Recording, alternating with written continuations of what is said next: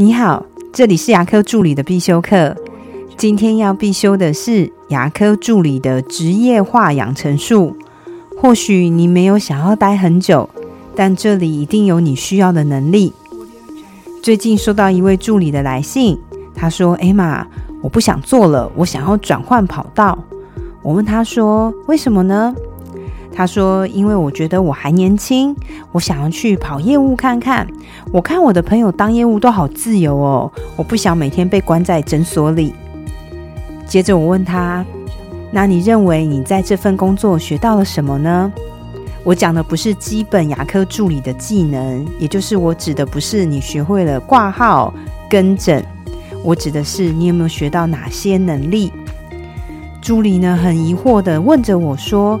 能力，你指的是什么？我告诉他，如果你有排班，那你就学会了整合能力与协调能力；如果你有带新人，那你就学会了带人的能力；如果你有做社群的发文，那就有小编的能力；如果你有负责叫货、点货、补货，那就有库房管理与采购的能力。助理跟我说。哎，经你这样一讲，我好像学到了什么，可是又没学到什么能力诶。我想告诉你，或许你觉得你自己还年轻，你也可能没有想在牙科待一辈子，但是这里一定有你需要的能力，你拿到了吗？千万不要认为自己还年轻就可以随意的尝试，时间是不可再生的资源，不会因为你二十六岁就叫做尝试。我四十三岁就叫浪费时间，因为浪费时间就是浪费时间，这跟年龄是没有关系的。当初你进入牙科的时候，可能就没有想要待很久。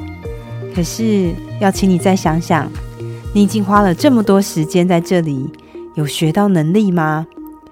或许你没有一辈子要当牙科助理，但是你一定要学到让你更值钱的能力哦。